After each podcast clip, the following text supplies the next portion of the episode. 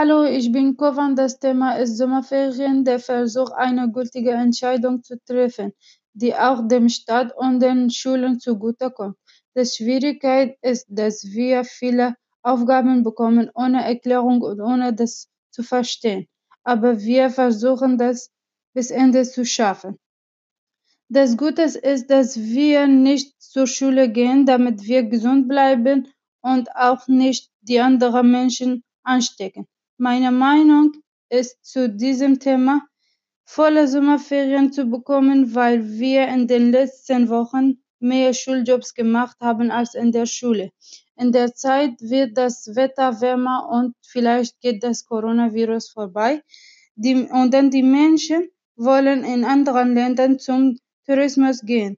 Und das kommt dem Land finanziell zugute, weil in der Zeit waren die Restaurants, Flughäfen und Firmen äh, geschlossen.